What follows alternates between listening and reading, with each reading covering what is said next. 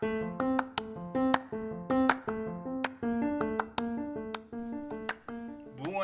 curiosidad científica, una semana más aquí trayendo las maravillas del universo. Con ustedes le habla su host Agustín Valenzuela. Y recuerden seguirme en Curiosidad Científica Podcast, ¿verdad? En Instagram para que se enteren de muchas más maravillas. Y no solo eso, Corillo, les vengo a hablar de PR Sin Filtro. ¿Que ¿Quién es PR Sin Filtro? PR Sin Filtro es una compañía básicamente de mercadeo digital que te puede ayudar con tu negocio, marca personal y podcast sobre todo. Ellos te pueden crear tu intro, tu outro, la imagen de tu podcast, ¿verdad? O, tu página web. Chequeate prsinfiltro.com para que veas todo eso. Y no solo eso, también PR Sin Filtro es parte, ¿verdad? De la red de podcast en la que se encuentra el Pocket ¿Qué es el Poke? El Poke es un podcast con Ana Resto. Busquen a Ana Resto en todas las plataformas. Es un podcast de finanzas, ¿verdad? Eh, para que te ayude a ti a bregar con tus finanzas y mejorar. Para que tengas unos ahorritos pilta de vacaciones, mi gente. Eh, incluso en esta época de, de taxes, Ana Resto está bregando todos los taxes. Si tú necesitas ayuda con tus taxes o no lo has hecho todavía y estás medio atrás, comunícate con Ana Resto o busca Ana Resto y el Pocket ¿En dónde? Pues en la red de podcast. ¿Y cómo, Agustín? Pues en prsinfiltro.com slash podcast, mi gente. ¿Y saben qué más se encuentra ahí? Café en mano podcast, otro podcast maravilloso, Corillo, con mi panita Juan, don Juan del Campo en todas las plataformas. Escribe a Juan, que él es parte de la, parte de la red de podcast, ¿verdad? ¿Vieron cómo habla? parte de la red de podcast y parte de PR Sin Filtro que te pueden ayudar con tus cositas y todo lo que tú necesitas para mejorar tu programa y todas esas cosas así maravillosas. Ya tú sabes, café en mano, el poke y curiosidad científica somos parte de esa red de podcast. Vayan, chequénselo. Y ahora vamos al capítulo.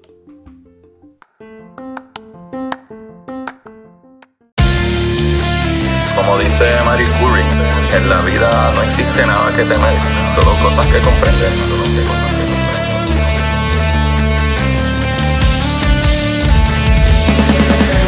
Recuerden correr y buscar la manera de aprender que más le divierta.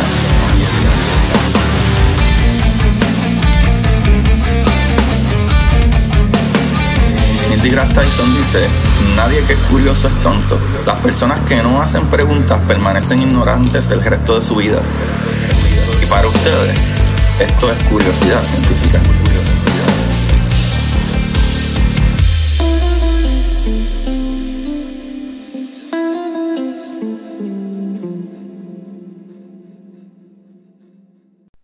Buenas, Corillo Curiosidad Científica, otro día más maravilloso aquí. Espero que le estén pasando bien y sobre todo que se estén cuidando mucho. Y eso es lo que importa.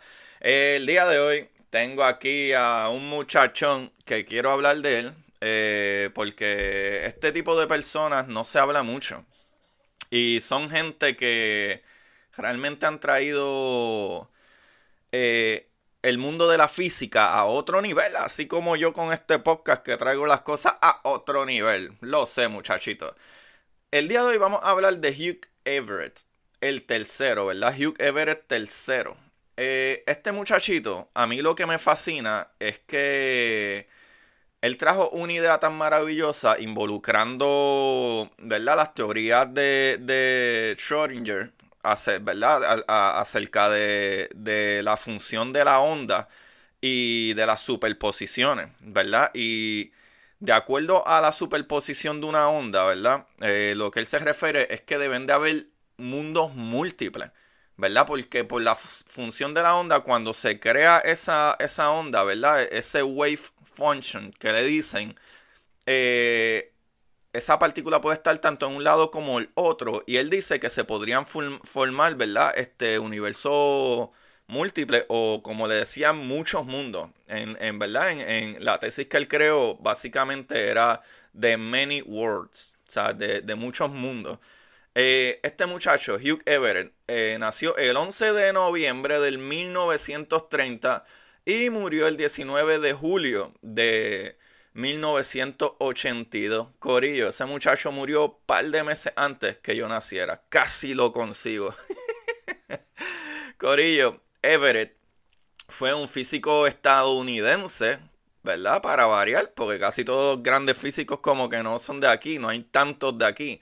Mentira, hay bastantes, pero los que han dado palo y palo vienen entre Grecia y Alemania y todo eso.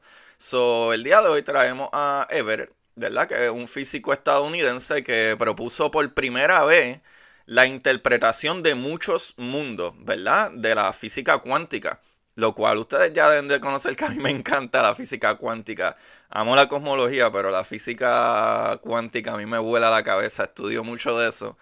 Eh, anyway, este muchachito, ¿verdad? La que llamó su formulación de estado relativo, porque utilizó básicamente las teorías de Schrödinger eh, con parte de las teorías, ¿verdad? De relatividad de, de Einstein. Y dejó la física después de, ¿verdad? Complementar su doctorado eh, ¿verdad? No muy animado por la falta de respuesta de sus teorías de otros físicos, como que le dieron pichón. Eso es lo que está brutal, como que lo dieron por loco. ¿Sabe? Pues este muchacho desarrolló el uso de multiplicadores generalizados de Lagrange, eh, ¿verdad? Y Lagrange es un tipo de cálculo, un tipo de número, ¿verdad? En la investigación de operaciones y lo aplicó comercialmente como eh, analista de defensa y consultor, eh, convirtiéndose en un multimillonario de acuerdo a esto. Otro dice que no fue que realmente se convirtió en millonario. Disculpen, en millonario, sino de que, eh, ¿verdad? Estaba bien eh, funded, tenía mucho dinero esta investigación, pues claro, pues militar. So, anyway, estuvo casado con Nancy Everett Gore, ¿verdad? Y tuvieron dos hijos. Eh, Mark Oliver Everett, que es el líder de la banda Eels, y Elizabeth Everett. Pues este muchachito, vamos a la biografía. Everett nació en Maryland y se crió en el área de Washington DC después de la Segunda Guerra Mundial. El padre de Everett estuvo, eh, ¿verdad?, eh, destinado en Alemania Occidental y Hugh visitó Leipzig en Alemania Oriental en 1949. Uy, eso debería haber sido bien feo para ese tiempo. Pero anyway, se graduó de la Universidad Católica de América en 1953 en Ingeniería Química, papá, y luego recibió una beca de la Fundación Nacional de Ciencias que le permitió asistir a la Universidad de Princeton. Ahí no era donde iba Cartons, Mans, ¿verdad? Cartons, de Fresh Prince. yo no sé. Sí, yo creo que sí. o sea que sabrá yo si este muchacho estudió con Carlton Banks. anyway, este muchacho comenzó su estudio en Princeton, en el departamento de matemáticas, trabajando, ¿verdad? En el, en el entonces el nuevo campo de la teoría de juegos. Pero lentamente se desvió a la física. La física enamoró a todo el mundo, lo sé. en 1953 comenzó a tomar sus primeros cursos de física en partículas mecánica cuántica introductoria con Robert Dyke. Casi nadie. Para su segundo ¿verdad? Este mandato en Princeton, a partir de 1954, se trasladó al Departamento de Física. Su plato principal ese año fue Métodos de Física Matemática con Eugene Wigner. Aunque se mantuvo activo en matemática y presentó un cálculo sobre la teoría de juegos militares en diciembre, este muchacho aprobó sus exámenes generales en la primavera del 1955, obteniendo así su título de maestría. Y luego comenzó a trabajar en su eh, disertación, que mucho más tarde lo haría famoso. Y ya mismo van a ver de qué es lo que hablo, que en verdad lo mencioné ya. La, el many words, eh, ¿verdad? La teoría de muchos mundos. Anyway, este muchacho cambió a los asesores de tesis, a, de a John Wheeler en 1955. Completó su trabajo en, en abril de 1956. Eh, los estados relativos de Hugh Everett eh, 3, eh, un análisis de historia y consecuencia. Eh, un breve artículo, ¿verdad? Que eh, eh, casi idéntico a la versión final de su tesis apareció en reseña de física moderna en el volumen 29, número 3, la página 459 a la 462 en julio del 1957, acompañado de una revisión de apoyo por Wheeler. Wheeler le, daba mucho la mano y hay otra mucha historia en otros libros que habla mucho de Wheeler y de Everett. Y Wheeler creía mucho en la teoría de Everett. Eh, anyway, el mundo de la física tomó, ¿verdad? Como que poca nota, en verdad. No le, no le dieron mucho caso en aquel momento a, a sus teorías y a su tesis. Que incluso, es algo que no menciona eh, aquí, que he leído en otros libros, en un momento cuando él propuso su primera tesis, él tuvo que cortarla y picarle cantos para que la aceptaran porque era demasiado para la gente que estaba evaluándola. Y él como que, ay bendito, está bien, está bien. Y tuvo que meterle mano, cortarla. Y eso lo he leído en otros libros. Eh, so, probablemente ahora que lo pienso, a lo mejor no me tome muy en serio en eso, si es 100% cierto, el que, pero sí, sí en otros libros supuestamente él tuvo que achicarlo, a cortar su, su tesis porque no la tomaban en serio y tuvo que cortarle cantos de lo que él pensaba que era así.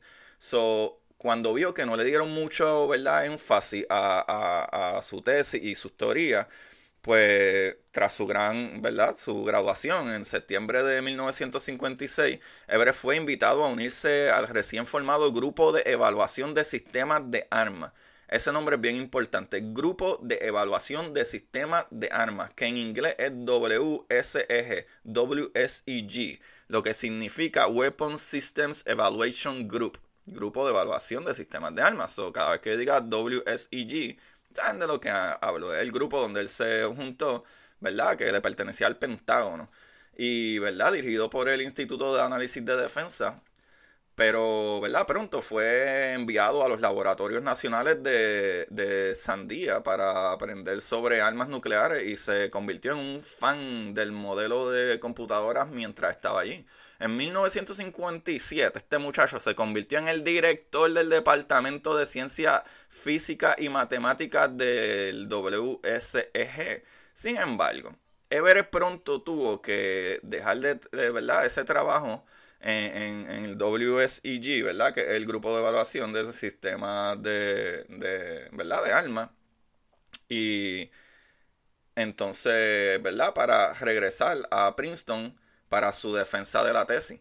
Cuando regresó después nuevamente eh, al WSEG, inmediatamente reanudó su investigación, la mayoría de las cuales permanecen clasificadas hasta el día, Corillo. Eso está volando cabeza. Muchas de las cosas que ese muchacho hizo todavía no se han ¿verdad? revelado. Sabrá Dios qué es lo que hay ahí. Se sabe, ¿verdad?, que trabajó en varios estudios del proyecto de misiles Minutemen que entonces estaba comenzando, así como la distribución y los efectos de las consecuencias en las grandes campañas de armas nucleares. Durante marzo de abril del 1959, a petición de Wheeler, Everett visitó Copenhagen para reunirse con Neil Bohr, que es el caballo, ese es uno de mi, la gente que más a mí me encanta, Niels Bohr, ya verán ese muchacho, pero ellos no se llevaban muy bien de la mano, ya van a saber por qué más adelante. Pues durante marzo, ¿verdad? Y abril, pues se reunió, eh, ¿verdad? Pues ya que Wheeler lo, lo trató de reunir, se reunieron en el 1959, ¿verdad? Eh, eh, Everett visitó a Copenhagen para reunirse con Niels Bohr, considerado ¿verdad? el padre de la interpretación de la mecánica cuántica. ya saben por qué me gusta Niels Bohr. Eh, Bohr no quedó impresionado y se negó a tomar las ideas de Everett muy en serio. ¿Qué? Everett fue, eh, eh, ¿sabes?, de caída, pero mientras estaba en su hotel comenzó a trabajar en una nueva idea para usar multiplicadores de Legrand para la eh, optimización de, ¿verdad? Que más tarde conduciría al éxito financiero de este muchacho que en agosto de 1964 la, eh, la Defensa eh, Research, ¿verdad? Defense Research Corporation se secó de la, de la división Lambda para aplicar soluciones de, ¿verdad? De, modelado militar a diversos problemas civiles. Everett dejó nuevamente el WSEG, ¿verdad? El grupo de evaluación de sistemas de armas, eh, y se convirtió en el jefe de la nueva división, junto con un presupuesto de un millón de dólares. Al año siguiente tomaron la división pública como Lambda Corporation y, ¿verdad? Eh, un think tank que regresó principalmente a la investigación militar Después de tres años, renunció como presidente para centrarse en la investigación, ya que en este punto eh, la compañía estaba creciendo tan rápidamente que los deberes de administración estaban, ¿verdad?, interfiriendo con su investigación. So, al principio, ¿verdad?, o a principios de la década de 1970, los presupuestos de defensa se redujeron y la mayor parte del dinero se destinó a tareas operativas en la guerra de Vietnam, lo que llevó a Lambda a ser finalmente recomprada por la RDC eh, ahora conocida, ¿verdad? Como General Research Corp. Pero de ahí, en 1970, eh, Bryce DeWitt escribió un artículo para Physics Today sobre la teoría del estado relativo de Everett. Esta vez, el mundo de la física parecía mucho más interesado en, su teoría. ¿Verdad? Y, y, una avalancha, ¿verdad? De letras siguió, ¿verdad? Mientras tanto, DeWitt que había correspondido con Everett en los muchos mundos, que es la teoría que es verdad que Everett eh, eh, aplicaba, eh, frases de Lewitt. Interpretación relativa del Estado cuando se publicó originalmente en 1957 comenzó a editar una antología sobre interpretaciones de mecánica cuántica reunida según más de 500 documentos. O sea que ahí había muchas cosas. So, ya imaginamos por qué es que la universidad le dijo, papi, corta eso a la mitad porque eso que tú tienes, hay un montón en lo que tú estás trayendo. Corillo, el libro fue publicado a finales del 1973 y no fue mucho antes de que un artículo sobre el trabajo de Everett apareciera en la revista de ciencia ficción, mano, eh, Analog en 1977 fue eh, invitado a dar una charla en una reunión que Wheeler organizó, ¿verdad? Wheeler nuevamente dando de la mano y organizó, ¿verdad? En la nueva ubicación de Wheeler en la Universidad de Texas en Austin, Austin, Texas, donde Everett fue la estrella del espectáculo y continuamente rodeado por una multitud de estudiantes de, ¿verdad? Como de groupie, de, de fans, muchos fans. Pero a medida que su fama creció, Wheeler finalmente comenzó el proceso de devolver a Everett a una carrera física, ¿verdad? Mediante la creación de un nuevo instituto de investigación en California. Pero nada vino de esa propuesta, mi gente. Y luego Martin Garner, en los 2000 por ahí, 2000 algo, afirma que Wheeler posteriormente llegó a rechazar ¿verdad? La, el, MWI, ¿verdad? La idea de mundo, mundos múltiples. eso Everett, que creía en la inmortalidad cuántica, eh, murió repentinamente en su casa, en su cama, el 19 de julio de 1982 en un, ¿verdad? En un ataque al corazón a la edad de solo 51 años, mano, lamentablemente. Imagínate si esa mente hubiese seguido por lo menos 15 años más qué pena. Pero es posible, ¿verdad?, que su constante tabaquismo en, en, cadena y, el consumo excesivo de alcohol contribuyeran a esto, aunque estaba exteriormente sano en ese momento, ¿verdad? No, no daba rasgos de algo, ¿verdad?, de que tuviera algo como tal. Pero algo bien interesante es que, eh, como aparentemente él era bien ateo, y como buen ateo comprometido, había pedido que lo echaran a la basura después de su muerte. Lo que supuestamente dice que algún tiempo después de su cremación su esposa cumplió con eso y lo echó a la basura. De las empresas que Bere fundó, solo Monowave Corporation todavía existe en Seattle. En, y pues nada, este, y todavía está dirigida por la cofundadora Elaine Tsiak. ¿Verdad? Pues la hija de Everett, Elizabeth, sufrió de esquizofrenia y se suicidó en 1996, ¿verdad? Eh, diciendo en su nota de suicidio que iba a un universo paralelo para estar con su padre. Uf, qué profundo. Y en 1998 su esposa Nancy murió de cáncer. El hijo de Everett, Mark Oliver Everett, que ¿verdad? encontró a Everett muerto, también es conocido como E. Y es el cantante y compositor principal de la banda Eels. Eh, ¿verdad? El álbum de Eels, Electroshock Blues, ¿verdad? Que fue un álbum bastante famoso, eh, escrito durante este periodo del tiempo, refleja estas muertes. Eh, Mark exploró el trabajo de su padre en el ¿verdad? documental de televisión de BBC de una hora de duración que se llama Parallel Worlds, Parallel Lives. Mundos paralelos, vidas paralelas. Wow, Corillo, ahí lo tienen. El Mr. Everett. Eh, eh, la vida de él fue bastante complicada. La vida de él fue bastante complicada porque desde un principio, en aquellos tiempos, eran eh, todavía el sol de hoy es súper difícil. Tú traes teoría y cosas nuevas y en aquellos tiempos más todavía cuando muchos físicos pensaban que ellos ya habían cuadrado todo y tenían la solución.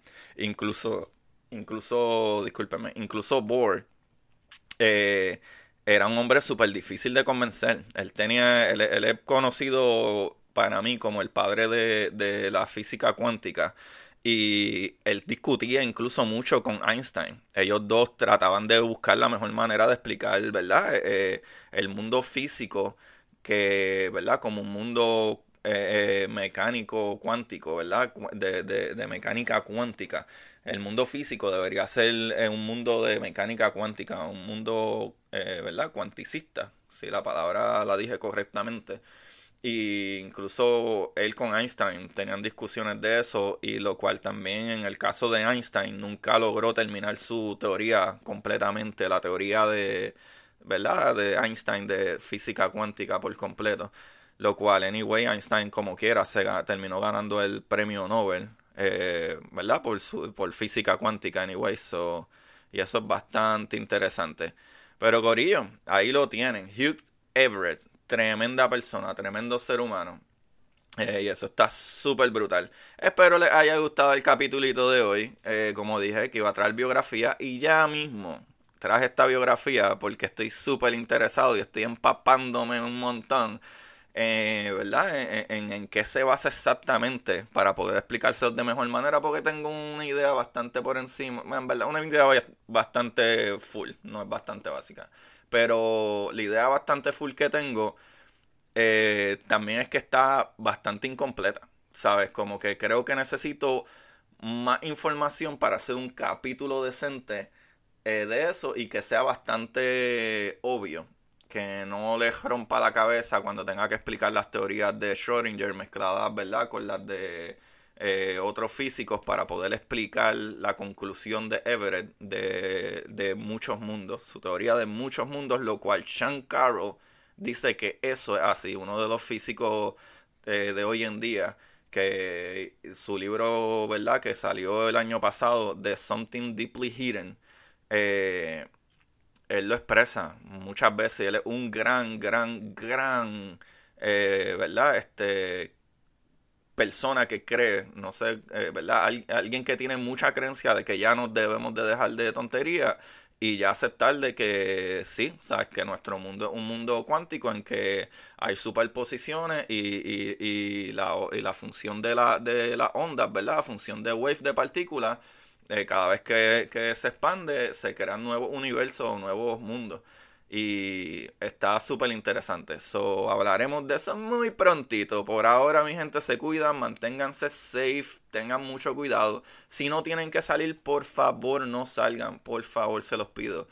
Eh, háganme ese favor. Háganme el favor de compartir estos capítulos. Denle rating, denle like. Este, por favor, por favor. Eh, yo estoy en todas las plataformas y me pueden conseguir, obviamente, en Curiosidad Científica Podcast, todo junto en Instagram, para que se enteren de muchas cosas más. Escríbanme, envíenme un mensajito y gracias a todos los que me enviaron felicidad en mi cumpleaños el lunes pasado. Se les agradece un montón. Y recuerden buscar la manera de aprender que más les divierta. Bye bye. Y para ustedes, esto es curiosidad científica.